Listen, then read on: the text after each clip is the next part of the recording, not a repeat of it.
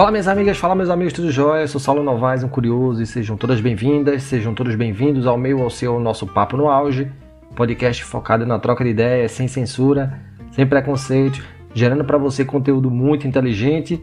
Como é que a gente faz isso? Trazendo um especialista por episódio.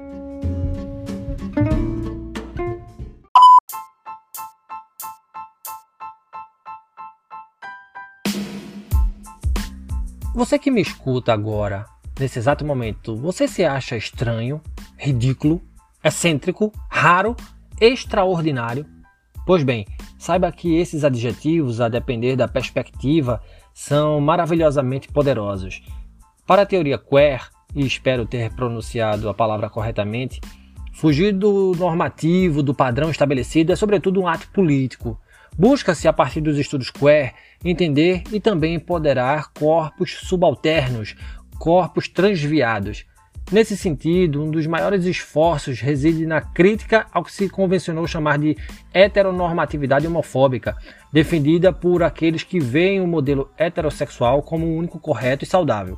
Por isso, os primeiros trabalhos dos teóricos queer apontam que este modelo foi construído para normatizar as relações sexuais. Assim, Pesquisadores e ativistas pretendem desconstruir o argumento de que a sexualidade segue um curso natural.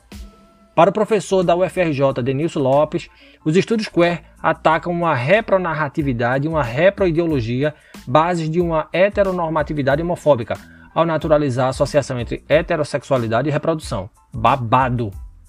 Para falar um pouco sobre os estudos queer, sobre gênero e sobre sexualidade, tenho o grande prazer de trocar uma ideia com meu amigo Irã Melo, velho conhecido do curso de letras da Universidade Federal de Pernambuco. Que bom é, poder voltar a falar com você, Irã, a quem eu admiro imensamente como pessoa e como profissional, grande mestre, melhor, grande doutor, doutor em letras pela USP. É, Irã é professor da graduação e da pós-graduação na Universidade Federal Rural de Pernambuco, onde desenvolve atividades atinentes às discussões sobre gênero, sobre sexualidade e sobre linguagem, além de ser expert em estudos críticos do discurso e da linguística aplicada ao ensino aprendizagem de língua portuguesa como idioma, idioma materno. Coordena também o Núcleo de Estudos Queer e Decoloniais. É membro da Associação Brasileira de Linguística, onde coordena a Comissão de Diversidade, Inclusão e Igualdade. Promessa de conversa muito boa. Seja bem-vindo, meu amigo, como primeiras perguntas, curiosidades sobre propósito de vida, sobre propósito intelectual, por que estudar letras? Por que enveredar pelo caminho da docência? Com a palavra, Irã Melo. Olá, Saulo. Tudo bem, pessoal? Uh, gente, primeiramente é uma alegria estar aqui com vocês, receber o convite de Saulo para estar aqui no Papo no Auge, nesse bate-papo, nessa conversa gostosa. Muito obrigado pelo acolhimento. É, bom, essas perguntas são uh, perguntas que dariam uma conversa imensa, Saulo, porque estudar letras, uh, no comecinho da minha formação, eu queria estudar letras para me tornar uma pessoa uh, que poderia ajudar as outras pela educação. É, eu queria trabalhar como professor de educação básica. Depois eu fui me encantando pelo, pela pesquisa e aí eu fui verificando que dava para é, trabalhar com educação no campo da educação universitária, desenvolver pesquisas e contribuir com a educação básica de maneira relativamente indireta, com a formação de docentes, com a formação de professoras e professores da educação básica. E aí eu fui pensando nessa possibilidade até que eu fiz o mestrado, doutorado, né, as pós-graduações que habilitam a gente para isso. É, a docência, para mim, é um, um exercício de cidadania, de participação social muito importante. Né? É, no caso da docência dos estudos da linguagem, da docência no campo é, da língua portuguesa, né? para conhecer melhor a língua portuguesa, para nos a, formar num, numa possibilidade ampla de uso da língua. Uh, há um interesse muito grande de minha parte por essa prática, porque ela possibilita que a gente, além de refletir melhor sobre a nossa língua, que a gente a use com responsabilidade, que a gente consiga é, compreender o que a gente faz politicamente quando a gente usa a língua, que a gente desenvolva uma crítica também aos modos como a língua se desenvolve e como ela é usada politicamente, que a gente faça uma reflexão crítica sobre a escrita que a gente tem, a maneira como nós pensamos a escrita, é, como a língua é usada em contextos profissionais, etc. Então, a docência, para mim, é um exercício muito potente de é, revisão e de transformação social. É, eu acho que é por aí. Né? Tem muito que se falar sobre por que estudar letras, por que é, se encaminhar pela docência. Mas eu acho que a princípio seria isso. Bacana, bacana teu relato, Irã. E para ficar bem claro para quem está nos ouvindo nesse momento, o que é a teoria queer, o que é ser queer, o que são os estudos decoloniais e qual é o foco desses campos teóricos? Bom, é, são três perguntas, né? É, aliás, são quatro perguntas. O que é a teoria queer? O que é ser queer? O que são os estudos decoloniais e qual o foco desses campos teóricos? Muita coisa também, Saulo, que eu poderia falar, mas eu vou tentar sintetizar aqui e dizer da maneira mais simples que eu posso, porque o seu público é diverso, né? Essa palavrinha queer não é uma palavra é, é, que a gente tenha no nosso dicionário português, é, do português brasileiro, não é uma palavra advinda da nossa cultura, é uma palavra anglófona, ou seja, usada em contextos de culturas que falam a língua inglesa, e a gente acha essa palavra estranha ou até é ruim de se pronunciar por conta disso. Ela tem uma pronúncia diferente numa relação grafofônica, numa relação de como a gente pronuncia e de como ela é escrita, diferente do que a gente vê por aí. Por isso que ela é escrita Q-U-E-E-R é, e as pessoas costumam ler que, quer, quer, né? naturalmente, porque não é uma palavra é, do nosso português, né? no, no português, muito menos do português brasileiro. Ela é usada em muitas culturas para designar ah, alguém, ah, caracterizando uma pessoa como estranha, como abjeta, é, como a extraordinária também, semelhantemente a, ao que você falou no comecinho né, do programa, como uma pessoa que está fora, à margem do que é tido como normal, possível, convencional. E ela foi por muito tempo, em lugares como nos Estados Unidos, utilizada, ainda é, utilizada para depreciar pessoas que vivem sexualidade fora dos padrões é, também considerados convencionais, dos padrões é, considerados normais de sexualidade. Essas pessoas, elas são todas aquelas que fogem à, à normalização da heterossexualidade. Né? A heterossexualidade é a norma dominante em sociedades como a nossa do que é tido como é, possível no campo das sexualidades. Bom, o queer, portanto, era um insulto a essas pessoas, principalmente as pessoas que se identificavam como gays, né? e em sua maioria homens gays, né? homens homossexuais.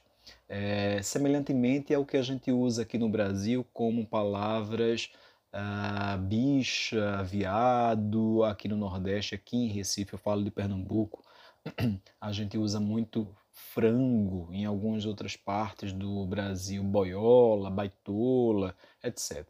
Então são palavras depreciativas, sapatão, caminhoneira, mas que com o passar do tempo, né, as pessoas que tinham, eh, que recebiam essas alcunhas, esses adjetivos, elas, para resistir à violência, os insultos, as injúrias, elas passaram a usar essas mesmas palavras para se afirmar e dizer: olha, a minha sexualidade é tão normal quanto as outras e eu vou fazer uso da maneira como você me xinga para poder dizer que eu sou isso sim e que não tem nenhum problema em ser isso. Então essas palavras elas ganharam uma significação de autoafirmação, reversa aquela significação de injúria, e isso foi percebido por um grupo de pessoas no final do século XX, né, anos 80, anos 90 do século XX, para poder se firmarem como pessoas que é, precisavam é, a, ganhar visibilidade na vida social e precisavam lutar contra os preconceitos, a discriminação, a marginalização.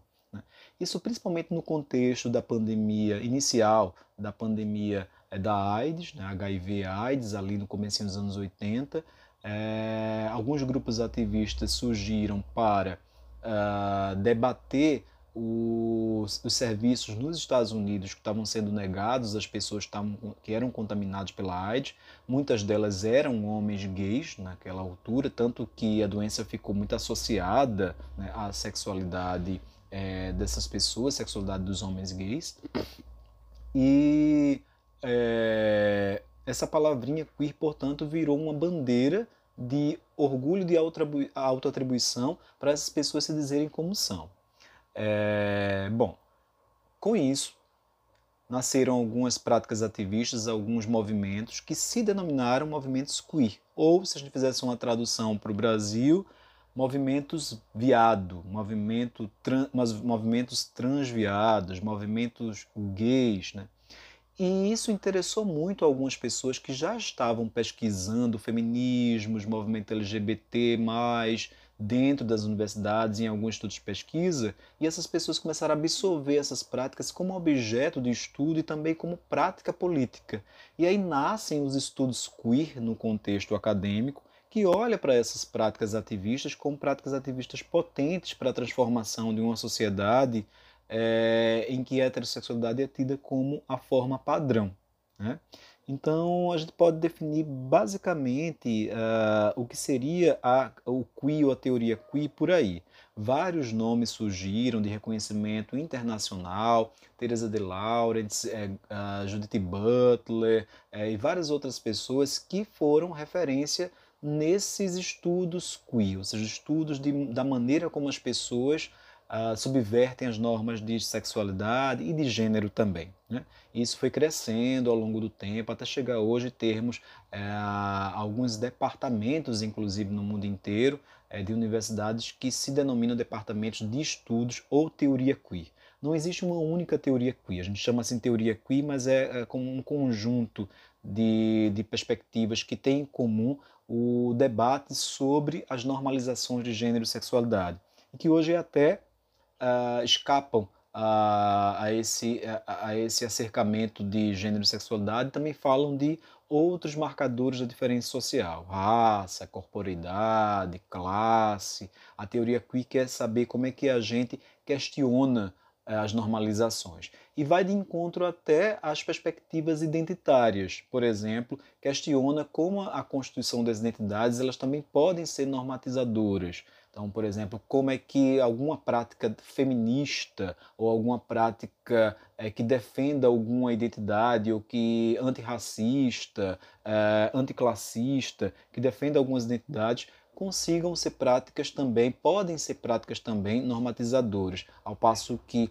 se elas não tomarem cuidado, elas constroem um, um, um, outro da sua visão de mundo, que é um outro que pode ser excluído socialmente. Um grande exemplo é o caso de algumas teorias e, e, e, condutas feministas que excluíram modos de ser mulher que não eram tidos como convencionais, é, modos de ser mulher que eram tidos como ah, impossíveis, né? corpos que não são ah, ah, formados por uma fisiologia, uma biologia compreendida, lida como do feminino e que é, advogam para si a categorização da mulher. É o caso das diversas formas de é, vivenciar a transgeneridade é, feminina, né? a transgeneridade, as transexualidades, como a gente costuma dizer, ou a transgeneridade é, a partir do feminino, né? A, as expressões da drag queen, é, da tra, das travestilidades, é, das diversas transexualidades, dos crossdressers, etc. E tal. Todas essas formas, elas são formas que vão de encontro à noção do que seria a mulher clássica com uma relação direta entre o corpo fisiológico, aquele corpo é formado a partir de uma genética XX, como a gente costuma dizer, aprender na escola, né? E aquele corpo que é simbolizado, né? E aquela forma de gênero que é simbolizada a partir é, dessa, dessa é, biologia. Então, é, borrar ou mexer com a lógica dessa relação de sincronia é uma proposta de alguns corpos que não se conformam nas normas, às normas de gênero, e isso é um grande exemplo para a gente pensar que a teoria queer quer debater o quanto a fixação de algumas categorias como o caso da mulher, pode ser problemático. Mas tantas outras categorias também, não só essas, até a categoria homem, a categoria, é, algumas delas são muito abastadas simbolicamente, né? a categoria branco, da branquitude, ou seja, também como vivenciar a branquitude, a gente tem uma série de pessoas de cor de pele, de, de, de fenótipo que não não, não se caracterizam a priori como pessoas brancas, mas que vivenciam a branquitude, porque a branquitude é um conjunto de valores, etc. e tal. Teoria queer, os estudos queer, a partir da reivindicação de um lugar que não é, é de normalização, quer ver como a gente normaliza as práticas identitárias de diversas maneiras, inclusive quando a gente está advogando por uma libertação identitária também. Agora eu queria falar um pouquinho sobre é, os estudos decoloniais, que é uma preocupação nossa é, no meu grupo de pesquisa e que podem, em muitos momentos, se, é, se encontrar com os estudos queer. Os estudos decoloniais nascem a partir de uma crítica a estudos pós-coloniais. O que eram os estudos pós-coloniais?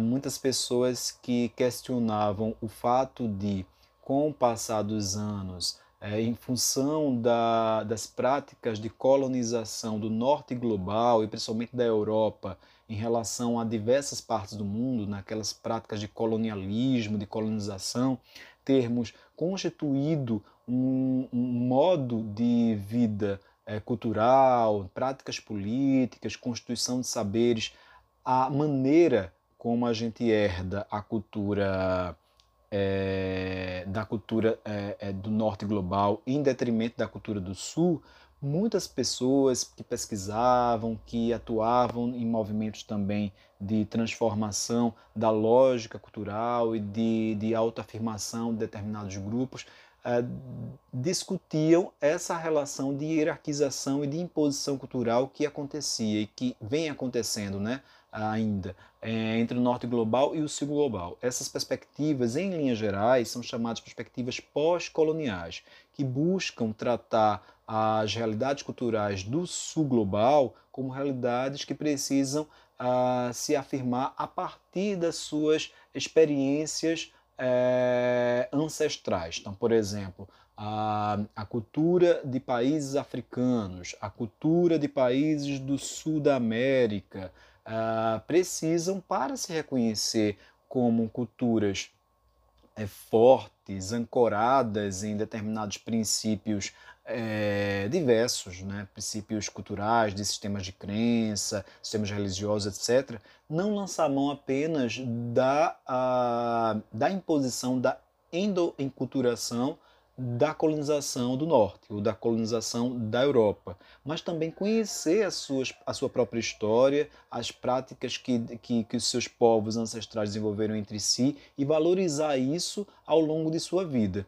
Então passou-se a haver vários movimentos de valorização do Sul em detrimento da imposição da lógica, da maneira como a gente vive a valorização é, do que é, é imposto ao longo dos séculos como a, a cultura do norte global. No nosso caso aqui do Brasil, a gente tem isso muito nítido porque, não só do Brasil, mas da América de maneira geral, nós sofremos a colonização é, da Península Ibérica, né, de Portugal, da Espanha, aos nossos povos que aqui hum, residiam, que aqui moravam é, é, em 1500, 1600, e muitos desses povos foram dizimados e tiveram suas vidas transformadas em função daquela experiência de colonização. Né? Aquela experiência de colonização ela transformou é, esse território aqui no outro território com base é, na violência e toda aquela história que a gente já conhece desde a nossa formação escolar.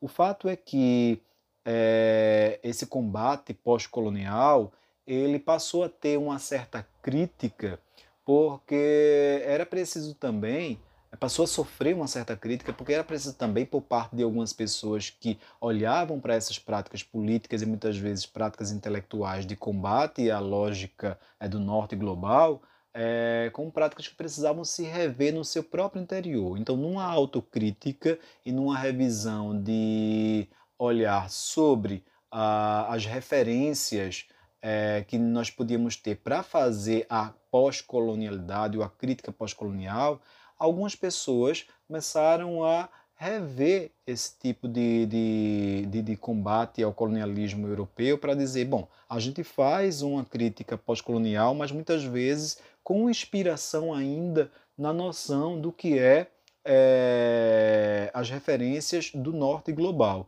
A gente precisa ter referências é, de pessoas que pesquisam, é, pessoas que é, governam, é, de, é, de lideranças que sejam eminentemente do, da nossa região. E não só do sul global, mas da nossa região onde a gente de fato vive e onde a gente cresce com a nossa própria experiência de mundo. Então, por exemplo, uh, para uma perspectiva decolonial, que é uma perspectiva da crítica à crítica, né, a crítica ao pós-colonial, não basta só dizer não a, a imposição cultural uh, do norte global ao, ao ocidente, à América, mas é preciso a gente pensar na experiência que a gente vive aqui, na, em solo brasileiro, no próprio país, no próprio país, valorizando determinadas regiões que são marginalizadas dentro da nossa própria cultura. Então, por exemplo, nosso país é riquíssimo do ponto de vista cultural, é, mas a gente ainda faz uma tradução do que é brasileiro a partir do que é legitimado fora do Brasil. Então, por exemplo, se há uma legitimação é, sobre a nossa cultura a partir do que a Europa, os Estados Unidos, mas eu vou falar mais especificamente a Europa, é, compreende como de valor, se é na música, nas artes, etc., a gente absorve o que é dito lá fora para poder sintetizar isso como o, o valor ativo aqui. E aí a gente acaba criando uma segregação entre o que é bom, positivo e valorativo, né, e o que não é, com base no que nos dizem e nas referências que a gente tem é, no exterior do nosso país. Isso continua sendo, mesmo sendo para valorizar a identidade do Brasil, continua sendo um processo de colonização que a gente é, quer, debater, quer, quer abolir e quer debater com, com, com a proposta de abolir. É, fazer um, um, ter uma certa experiência com a nossa cultura a partir de quem, do que elegemos aqui sobre o que é bom para nós e qual a nossa própria história aqui, qual a nossa própria prática aqui, qual a nossa, a, a, a nossa experiência de mundo, de valor aqui, é um exercício que nasce de dentro da nossa, do, do, nosso local de fala, de dentro da nossa comunidade cultural para fora. E não o contrário, né? não num processo de importação sobre o que a gente decide lá fora, ainda que a gente queira criar uma unidade nacional. Essa perspectiva de olhar para a pós-colonialidade como um avanço, mas ainda com uma limitação em relação ao desempenho de uma atitude assertiva sobre quem nós somos é uma abordagem decolonial. Então a gente precisa compreender o nosso, a nossa experiência cultural imediata, valorizar as nossas culturas regionais, entender o que as populações indígenas, por exemplo, faziam aqui nessa região. Eu falo de Pernambuco, aqui em Pernambuco, eu falo do litoral de Pernambuco, nessa região é, do planeta, do mundo, né, do, do continente, faziam, fazem, o qual é o legado dela para nós, antes mesmo de nós, é, ao querer nos firmarmos como é, povos do Sul, é, olhando para o que o Norte global dizem a respeito de nós. Né? Esse movimento ele é um movimento que foi se construindo também num contexto de afirmação das práticas ativistas e que foram chegando cada vez mais nas academias, nas universidades de maneira geral, né, nos programas de pós-graduação, nos institutos de pesquisa e foram se consolidando como abordagens é, potentes para a gente reaver uma série de práticas que, é, que são é, importantes do ponto de vista político, mas podem ser limitadoras para algumas pessoas que não têm acesso a determinadas referências é, que a pós-colonialidade trazia.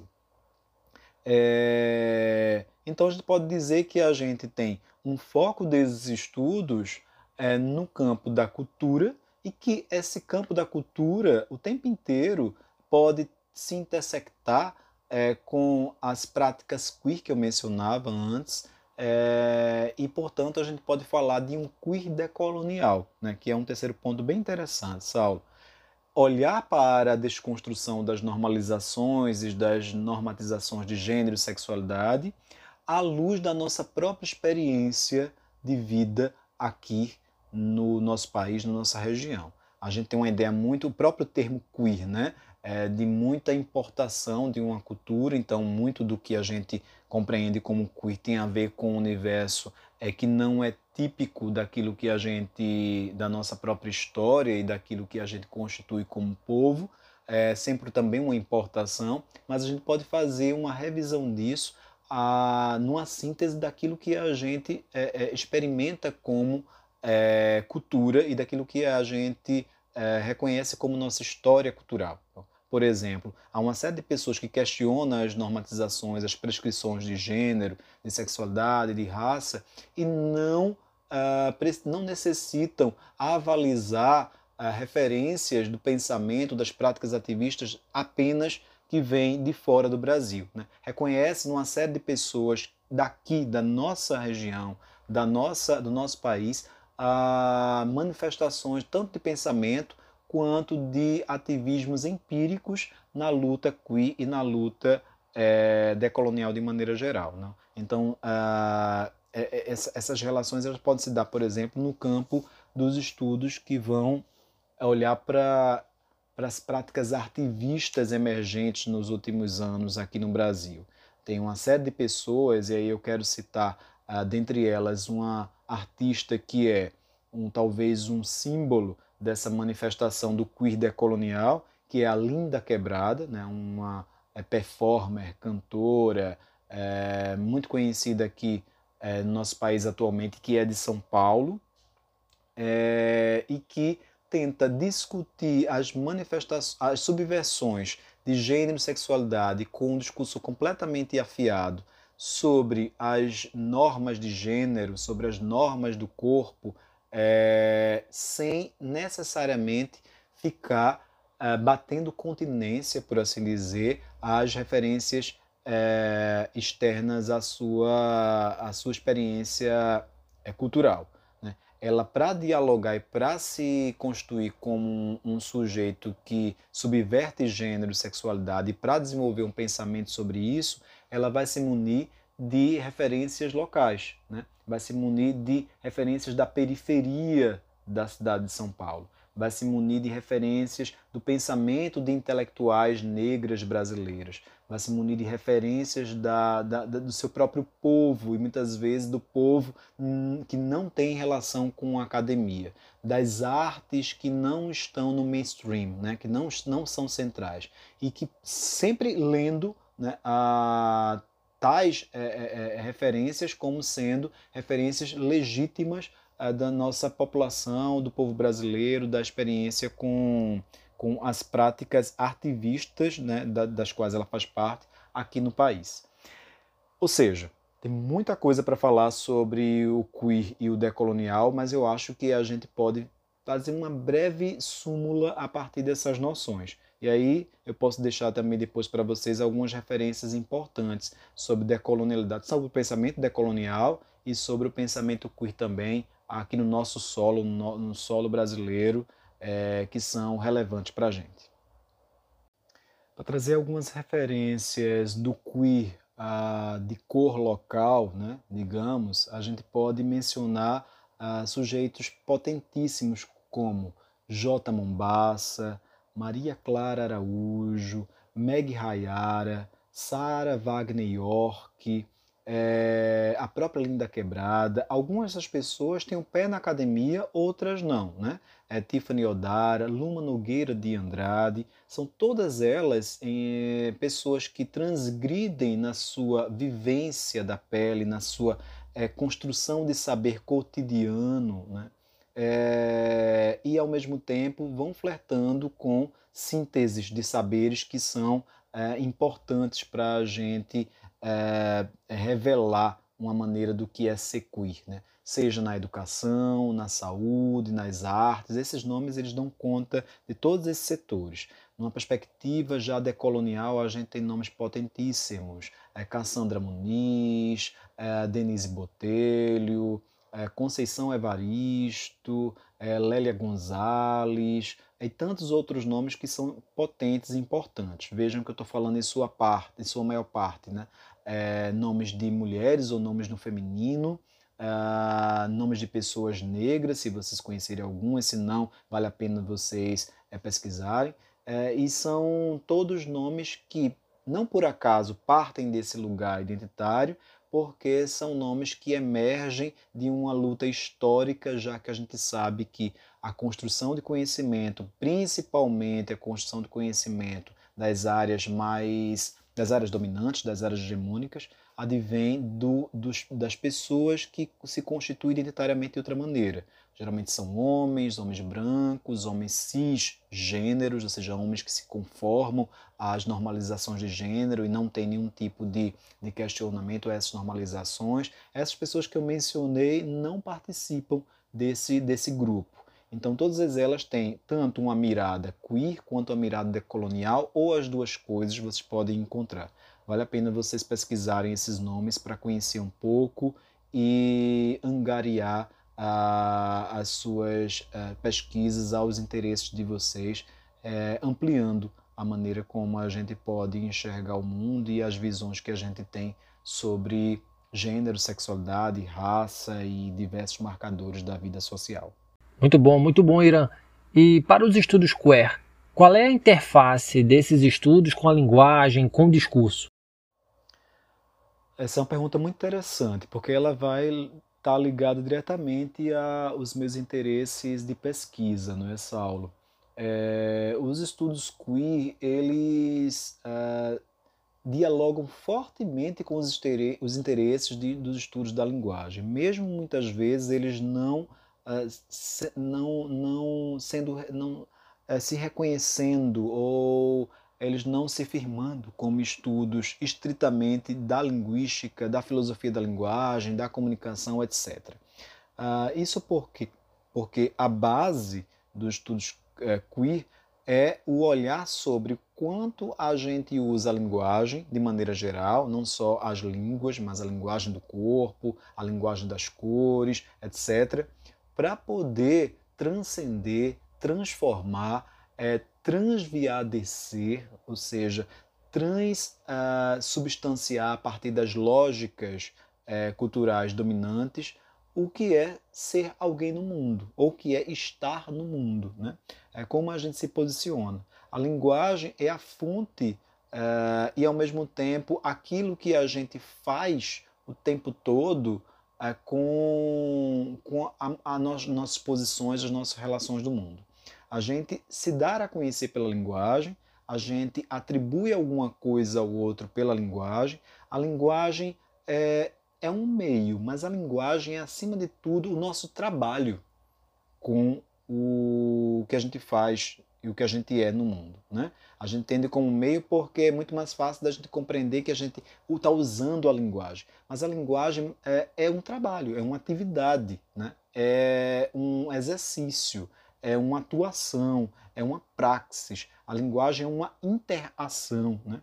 E a gente constitui as normas, debela as normas, apresenta outras possibilidades de normas ou de rompimento é, com as normas impostas pela linguagem, pelo dizer, pela maneira como a gente trata né, alguém ou alguma coisa. Agora mesmo a gente está numa celeuma é, imensa no Brasil é, de, é, relativa a como a gente vai usar modos não binários para tratar as pessoas que não se enquadram na binariedade, no binarismo de gênero, né? aquelas pessoas que não se enquadram nos modos é, opositivos ou nos modos dicotômicos é, que são é, comuns ou tidos como é, normais em relação ao gênero. Homem, mulher, masculino, feminino, macho, fêmea. Né?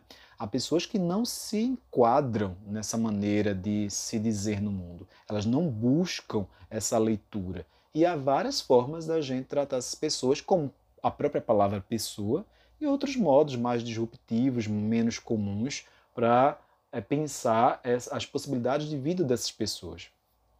Isso tem se discutido muito, várias pessoas estão opinando, as redes sociais digitais estão aí bombando, falando sobre isso, e muitas pessoas são contra, outras pessoas a favor. A questão é que há essa possibilidade de usos de formas como todes, todos ou todas escritos com um X no lugar da desinência de gênero, o OA, né? É, o arroba, o underline, é, o antigo O barra A, que já é um, é, ainda é uma forma binária, e tantas outras maneiras, o sistema ILO, né, que é o sistema que vai, é, chamado sistema ILO, que é uma maneira de você ir designação, ir designando é, a, a, a, os pronomes e os nomes das pessoas, os adjetivos também, é, para poder tratar do, do não binarismo, mas não só para tratar do não binarismo, para também tratar da da, da, maneira como a gente vive o mundo, que não é nunca uma maneira essencializada, pronta, fixa, acabada. Né?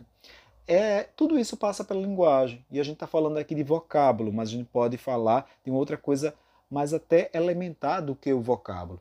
Quando a gente se apresenta diante de uma outra pessoa, o que nos leva a o que leva a crer o outro, é, qual é a nossa suposta identidade de gênero, isso vai se ratificando ou não na interação com ele, é a maneira como a nossa linguagem do corpo se apresenta. Eu uso barba ou não? Eu uso saia ou não? Minha, meu, minhas unhas da mão estão pintadas? Eu uso batom? Eu uso batom com barba?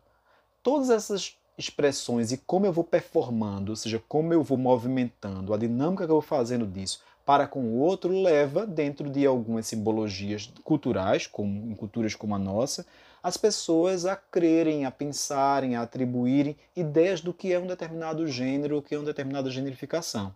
Então, se eu apareço de saia, alguém pode até achar que eu vou buscar transcender a minha generificação, ao gênero que me atribuíram do que é ser um homem, né? que eu estou pleiteando talvez um outro lugar para além da minha masculinidade, um lugar de masculinidade interface com a feminilidade.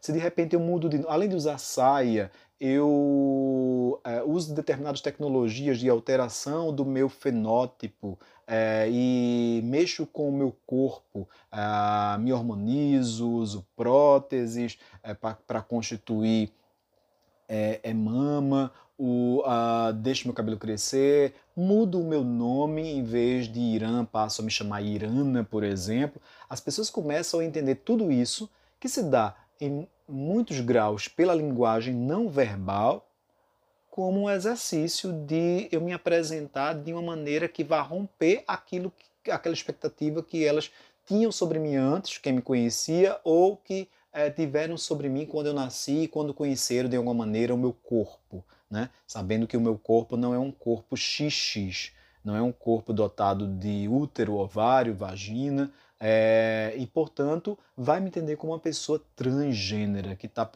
tá buscando transcender, transubstanciar, transgredir as normas de gênero. É interessante porque tudo isso vai se dar por linguagem, vai se dar de maneira imediata.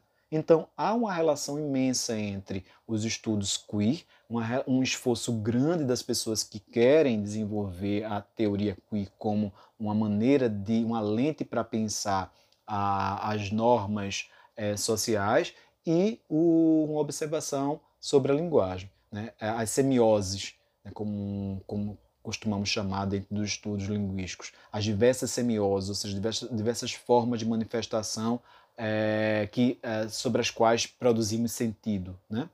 É, essa interface é constante, Saulo. Então a gente não, nem pode dizer que ela é episódica ou que ela é conjectural, ela é constante. Em outras palavras, é para fazer um estudo queer, a gente precisa, precisa, em certa medida, desenvolver um estudo sobre a linguagem, ter uma certa atenção é, sobre a linguagem. Meu amigo Irã, e ao discursar em favor do queer, não estaríamos aí criando opostos, caindo numa linguagem binária, por exemplo, o queer e o não queer, algo aí tão criticado por esses estudos? Muito boa essa pergunta. Muito boa essa pergunta, né? A gente recai sempre no fechamento dos binarismos, mesmo quando a gente critica os binarismos, né? Há uma tendência para sim, porque a gente tem uma visão herdada de uma cultura é, eurocêntrica que é uma visão é platônica. Ou é sim ou é não. Ou é tudo ou é nada. Né? Ou é queer ou não queer. Né? É, essa é a nossa tendência. Quando a gente começa a perceber que é, ser queer é uma série de coisas e ser não queer é uma série de coisas também, a gente sai dos binarismos. Então, apresentar o queer é só um modo uh, típico por um rótulo né, que a gente entende aglutinar uma série de possibilidades de vida. Né? É só uma palavra para dizer isso, tanto que a gente tem é, procurado diversas maneiras para isso. Uma manifestação da linguagem que vai ajudar a gente a não recair permanentemente nos binarismos é entender a, as possibilidades que a linguagem nos dá. Então, quando eu falo queer, eu falo queer, mas o queer não é uma única coisa, então pode ser isso, pode ser uma pessoa queer, pode ser uma pessoa que é, tem graus diferentes de manifestação da subversão da, da, da, sexualidade, que vivem, por exemplo, a pessoa, uma pessoa de manifestação queer como atitude, não só como identidade sexual ou de gênero, mas como atitude, pode ser aquela uh, mulher trans, travesti, uh, negra, é, e que fala com maior orgulho sobre todas essas marcações sociais é, que possui para se firmar como pessoa no mundo a partir disso, e pode ser ainda, em certo grau, né, uma pessoa não negra, uma pessoa é, é, branca, por exemplo, que tem a passabilidade, reconhecimento social branca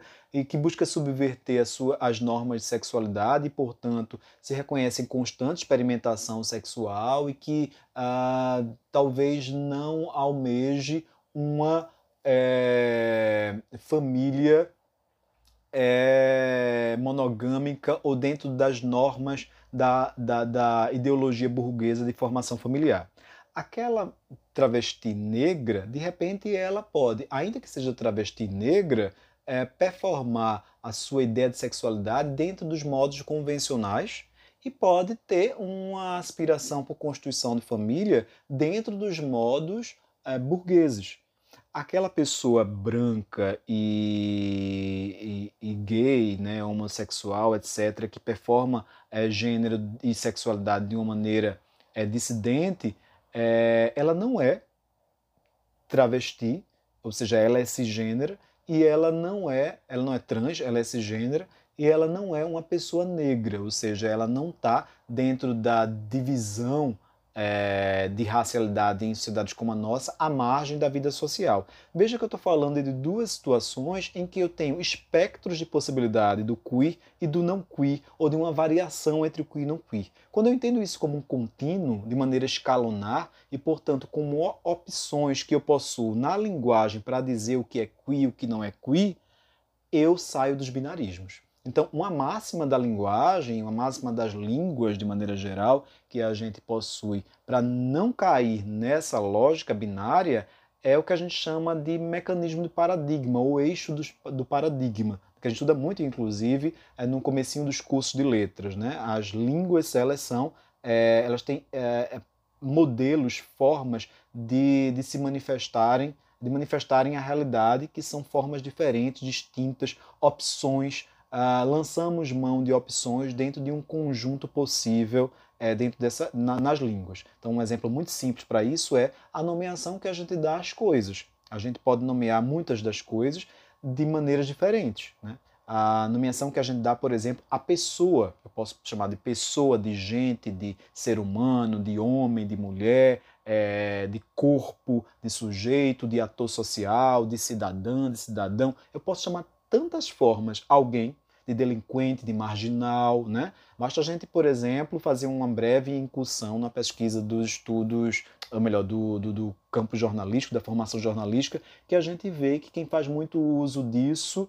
são é, as pessoas da imprensa, as pessoas que escrevem para a imprensa, porque mexe muito com, na comunicação de maneira geral, mexe muito com as cadeias de referenciação sobre as pessoas. E as cadeias de referenciação, elas nunca são por acaso, né? elas são é, inclinadas ou têm uma tendência, é, muitas vezes, ao modo como tanto a pessoa que está escrevendo ou falando sobre as pessoas, quanto a empresa ou a, o, o, o grupo que está por trás é, na, daquela prática jornalística, daquela prática de imprensa, de comunicação, é, pensam e agem. Né? Ou seja, a, a, o eixo do, do paradigma, o eixo das opções, das escolhas, leva a gente a crer que há uma escala ou um contínuo de possibilidades de dizer algo no mundo ou de enunciar as coisas do mundo. Por isso que não há exatamente um, uma necessidade da gente cair no. Se a gente bota o qui, a gente precisa é, dizer que a gente está se antagonizando ao não queer.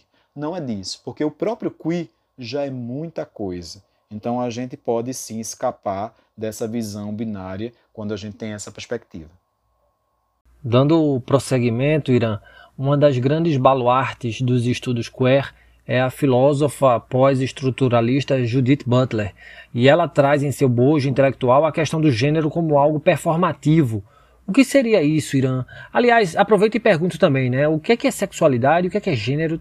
Temas dessa nossa, desse nosso bate-papo aqui.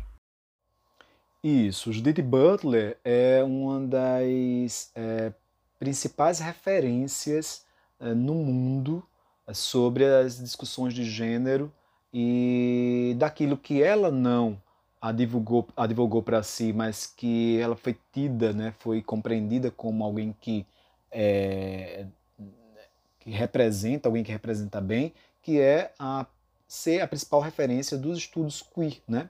É uma filósofa ou é uma pensadora, não sei se eu posso enquadrá-la é, como filósofa apenas, mas é uma pessoa que circula por diversas áreas de conhecimento. Né? Uma filósofa sendo entendida a filosofia como uma prática de mundo, sim, talvez aí sim. É uma filósofa, uma pensadora pós-estruturalista, ou seja, que não parte da ideia de que as estruturas bastam por si só e delas emergem ou emanam os sentidos, mas que os sentidos eles são dialéticos ou estão o tempo inteiro nas relações com entre as pessoas. Ela é pós-estruturalista e vai desenvolver uma ideia sobre gênero que é de gênero como prática de linguagem. Né? Isso tem a ver muito sobre o que eu já falei né, aqui, é, que é gênero como um exercício de se colocar no mundo. Né? A gente tende a achar que gênero, é, sexualidade e todas as outras marcas é, que nos atravessam, raça também, são algo que a gente tem acabado por uma identificação ou uma associação com um recurso empírico, um recurso biológico. Gênero, por exemplo, é uma atribuição que a gente dá ao corpo de uma criança quando nasce, ao olhar para a maneira como aquele corpo se constitui. Se é uma criança com pênis, menino. Se é uma criança com vagina, menina. E não é assim que acontece. Aquela criança ela pode não se adequar àquela nomeação, àquela atribuição, e se não houver essa identificação, está tudo certo. Né? E eu digo a você que boa parte das pessoas não se conformam completamente. Algumas delas podem até não requerer ser uh, o contrário ou uma outra forma completamente de atribuição mas elas querem passear por uma maneira de atribuição que é flexível, que é plástica. Né? Por exemplo, eu não me vejo como o garoto ou o homem que sempre é, esperaram que eu fosse, numa cultura como a minha. Quando eu era criança, imaginavam que eu ia gostar de brincar com brinquedos do universo do que era do que se considerava ser do menino. E eu não gostava de brincar é, é, é, é, com esses brinquedos. E eu fui desenvolvendo ao longo da minha vida muito diálogo com o universo do feminino e gostar de coisas que eram tidas como feminina, é, e, portanto, eu fui é, buscando para mim, reivindicando para mim, ser um homem feminino, ou ser um homem com exercícios do que está ligado ao feminino, mesmo sem deixar de me dizer homem, ou mesmo sem recusar a nomeação de ser homem. Esse exercício é um exercício que passa o tempo inteiro pela maneira como eu vivencio quem eu sou, é, como estou nas relações com o outro. Isso eu estou falando de uma maneira assim muito é, rudimentar para a gente entender a noção da Butler do que é gênero, né? Gênero como algo, como ela diz, como algo performativo é isso. A performatividade é a nossa capacidade de nos constituir o tempo inteiro é, como alguém no mundo pela linguagem, pela forma como a gente vai apresentando a maneira como nós somos na nos gestos, na palavra, na cor, Lembra que a Damares disse: menina veste rosa, menino veste azul? Que não devemos confundir isso, né? Isso nada mais é do que uma manifestação de imposição simbólica sobre gênero. Isso nada mais é do que uma normalização de linguagem. A gente pode ir de encontro a isso, seja nas práticas normatizadoras, seja nas práticas de subversão das normas, o tempo inteiro a gente está performando, ou seja, fazendo coisas no mundo pela linguagem. Né? Ah, saindo um pouco de gênero e sexualidade e indo para é, raça, né? O que, que a categoria raça que é criada num contexto, inclusive, de afirmação sobre quem é ou quem não é, é digno à vida e que, portanto, deve é, é, gozar de, de, de, de, uma, de uma certa liberdade, de, de, um, de um prazer na vida social para to tomar decisão e para viver com dignidade, né? É, é um conceito que atribui a, ao longo da história as pessoas que não são brancas, aquelas pessoas racializadas e as, as, as pessoas brancas às pessoas não racializadas. Estabeleceu-se um, uma, um, uma comparação opositora entre quem tem raça e quem não tem. Né? Isso faz parte da nossa história é, no próprio processo de colonização que eu mencionei agora há pouco, é, e por isso que as coisas estão encadeadas, né? É quando eu estava falando de decolonialidade. É, e aí isso foi sendo desconstruído com diversas pessoas, muitas pessoas que foram questionando essa visão de mundo, e isso foi sendo desconstruído ao, a, ao longo do tempo para provar que o conceito de raça é uma construção com base em um olhar sobre a linguagem, sobre os corpos. Então, raça seria aquele que. É, raça teria aquele que tem uma cor X, um, um, um formato de corpo X né, e o outro não teria. Mas é possível falar que todos nós temos raça, somos de alguma maneira racializados, como um exercício de contradiscurso a essa visão de que uma pessoa é categorizada de uma maneira e outra pessoa não, e assim a gente cria uma segregação, um apartheid entre o mundo. É, essa essa nomeação do que é racializado e do que não é também tem as suas variações porque a gente vai ver que o quem é considerado, por exemplo, uma pessoa branca ou uma pessoa negra vai depender de como a gente performa a linguagem do corpo e uma, uma, uma, série de manifestações semióticas. Então, por exemplo, uma pessoa que, muito, que não tem uma cor é, escura, uma cor que a gente compreende, que a gente adjetifica como cor clara, mas ela se veste é, de, com algumas vestimentas que fazem menção a, a culturas uh, tradicionais do continente africano. Ela passa a usar o cabelo é, com dread, ela passa a, a fazer referências na sua própria fala a concitações a pessoas do universo é, de uma cultura não branca ou lida como não branca. Essa pessoa ela vai ganhando uma identificação de uma pessoa não branca. Por mais que a tez dela seja compreendida como uma pessoa branca ou como uma pessoa não negra. Né? E o contrário também acontece. Existem várias pessoas negras que têm uma máscara, né, para usar uma, uma citação do, do Fanon, que é uma referência importante no estudo de decolonialidade, uma máscara branca, né, ou seja, vivenciam a experiência da branquitude, que é um conjunto de valores que afastam as pessoas de uma vivência ou de uma experiência do que é ser uma pessoa não branca. Né? Tem um grau de afastamento é, de, de um universo do não branco dentro dessa loja, lógica dicotômica, né? Ou seja, a gente vai manifestando raça, gênero, sexualidade e outras tantas coisas pela forma como a gente vai se apresentando no mundo. E o poder que a gente tem disso é, é o que a, a Judith Butler chama e que outras pessoas, né, isso nasce inclusive no contexto da filosofia analítica que vai ajudar a, muito, bastante no século XX a própria linguística, é, na teoria dos atos de fala, né, é, isso, é, essa potência, esse poder é o que a Judith Butler chama e outras pessoas chamam de performatividade, de raça, de gênero, de sexualidade, etc. Ou seja, a performatividade e o, ser performativo é entender que o que quer que a gente venha a ser ou se construir se dá pelo esforço que a gente faz, o trabalho que a gente faz constantemente de uso da linguagem. É isso que nos leva a uma passabilidade, um reconhecimento público, uma identificação, uma atribuição.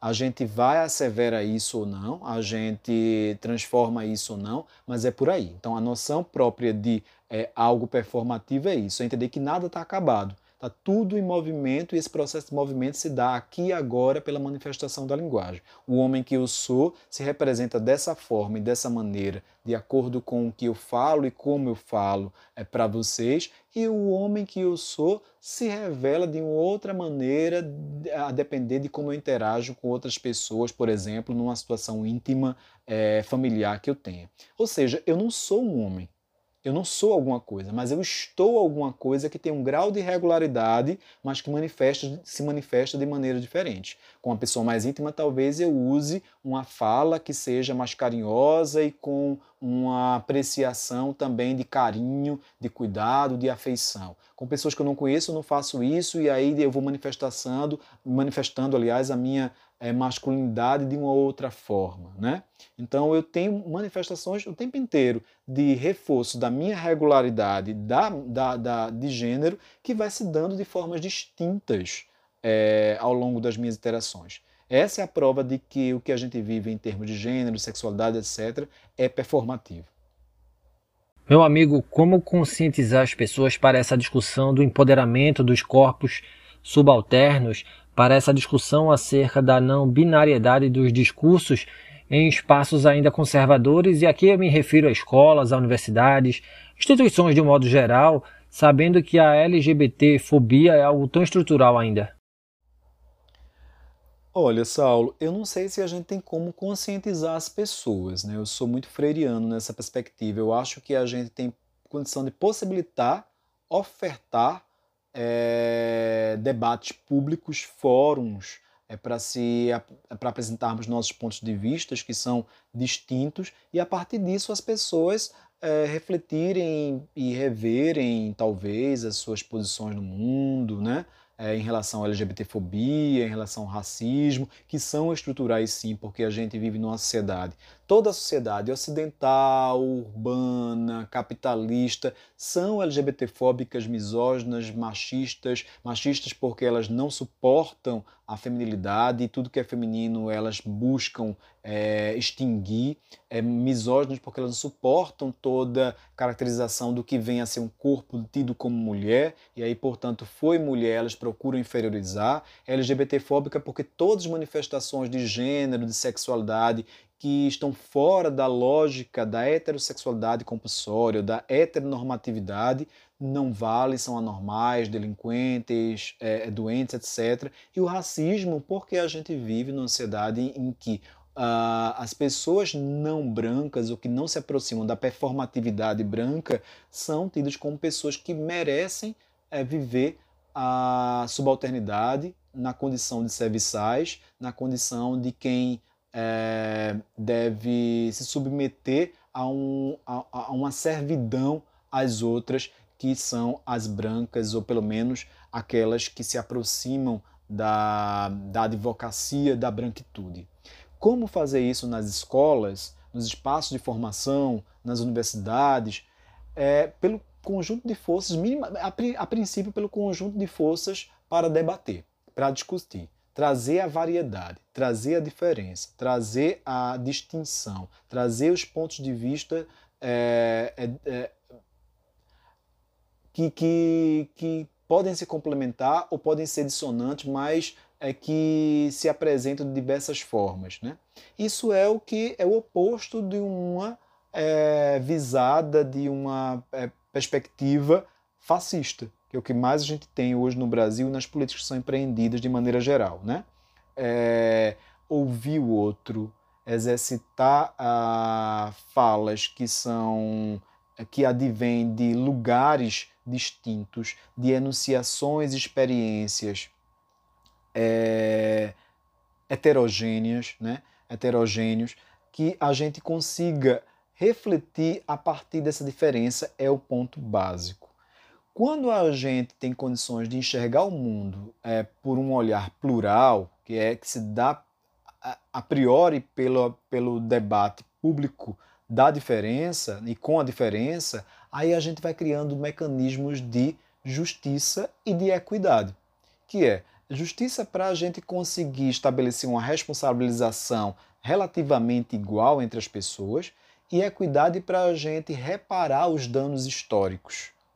Equidade para a gente procurar reparar a, a, as injustiças históricas e reconhecer que nem todas as pessoas partem dos mesmos lugares de condições e que muitas estão uh, em situação de privilégio sobre uh, o, sei lá, o triplo, né, o quádruplo dessa quantidade de muitas. Né? Então, eu digo disse muitas, mas algumas delas no mundo, porque a grande maioria em sociedades como a nossa não constitui a parcela da população que é, possui certos privilégios ou certas liberdades e certas possibilidades de vida e que, que, que, que portanto, é, são corpos, são lidos como corpos inviáveis. Né? É, essa, é, todo esse, esse trabalho, esse exercício constante de pensar um mundo diferente, na minha opinião, parte dessa, dessa mirada, dessa perspectiva.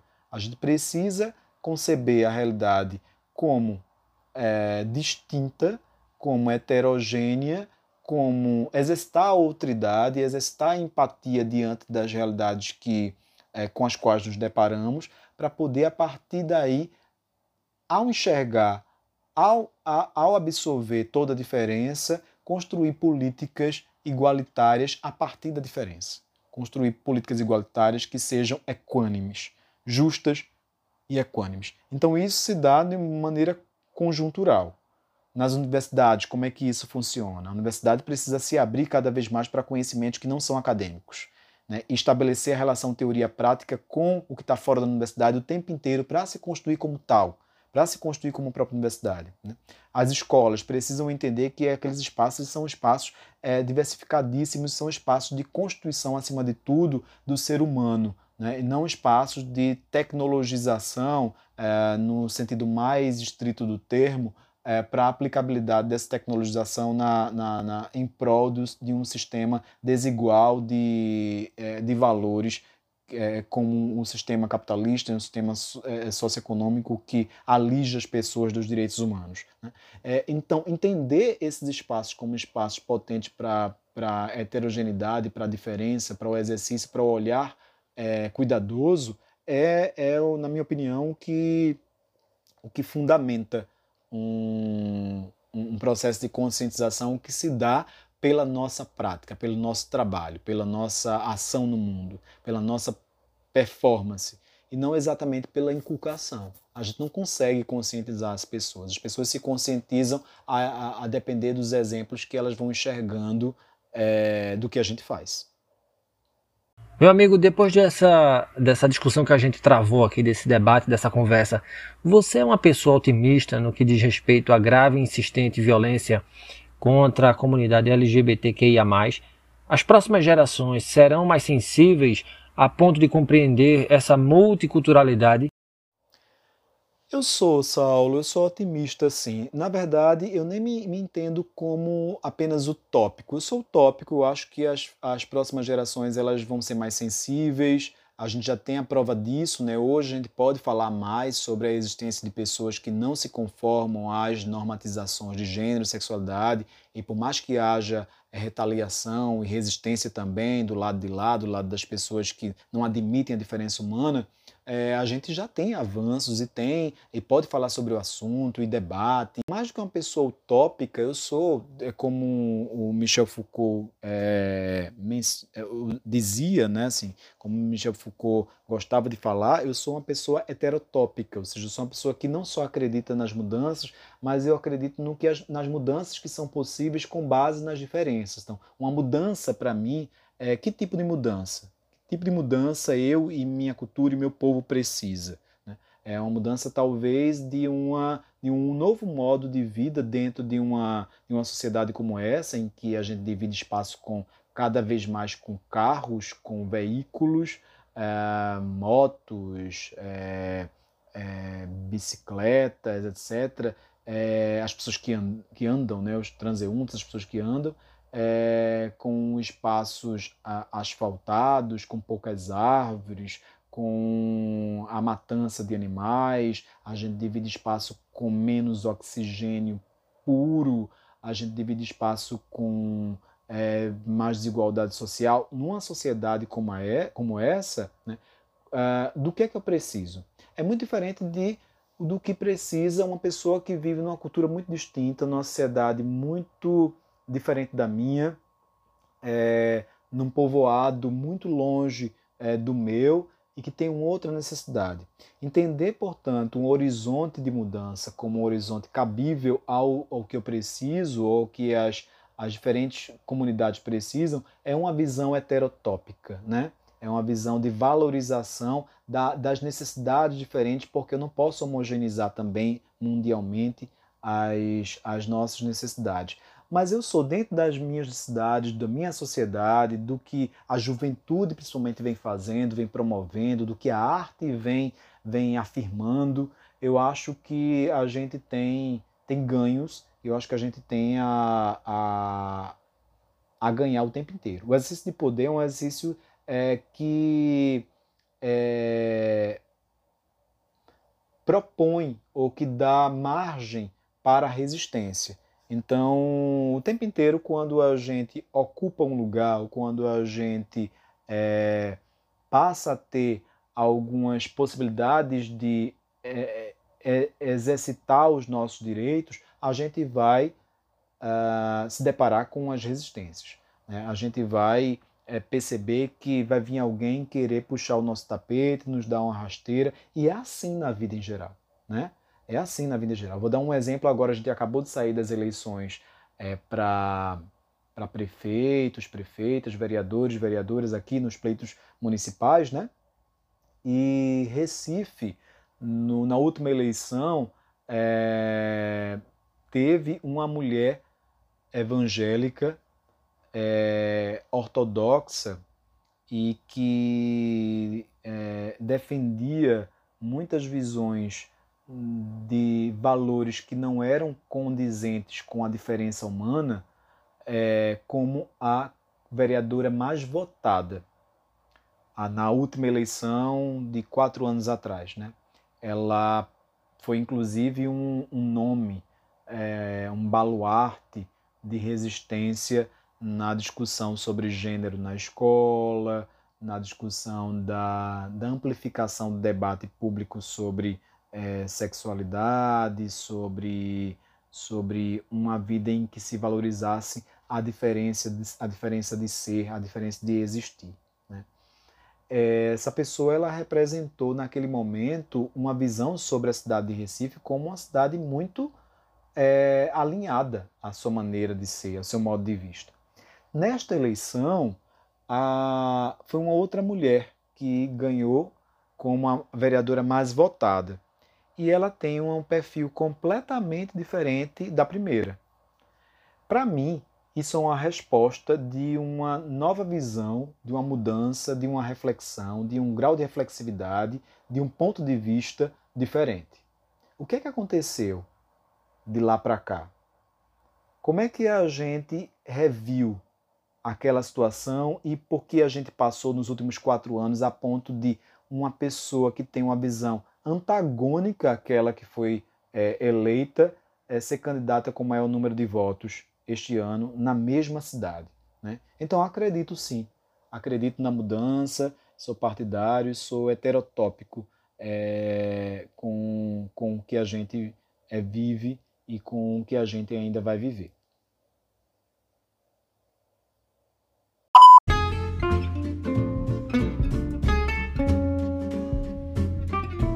E chegamos ao fim deste episódio do Papo no Auge. Na pauta de hoje, gênero, sexualidade, estudos queer e decoloniais com meu ilustre amigo Irã Melo, doutor em letras pela USP e docente na Universidade Federal Rural de Pernambuco. Irã, meu amigo, que bacana poder te ouvir, aprender com você. Sempre é muito bom te ouvir. Uma honra te escutar né? É, é, e propagar essa sua voz tão potente e plena de sabedoria. Gratidão, meu amigo. Saulo. Obrigado, rapaz. Obrigado muito. Eu admiro bastante você como profissional, como pessoa, né, como educador. É, eu fico muito feliz em receber o seu convite e participar do programa. E parabéns pelo Papo no Auge. É um projeto incrível e eu acho que é um exemplo do que a gente estava falando aqui, né? É um projeto de acolhimento às diferentes visões de mundo, às pessoas, e uma proposta para de fato a gente pensar junto, abrir um fórum restrito e formular novas questões para eh, repensar o mundo em que a gente vive e criar novas consciências. Muito bom, muito bom mesmo, viu? Um abraço a todo mundo que escutou a gente até aqui, pessoal. Um abração.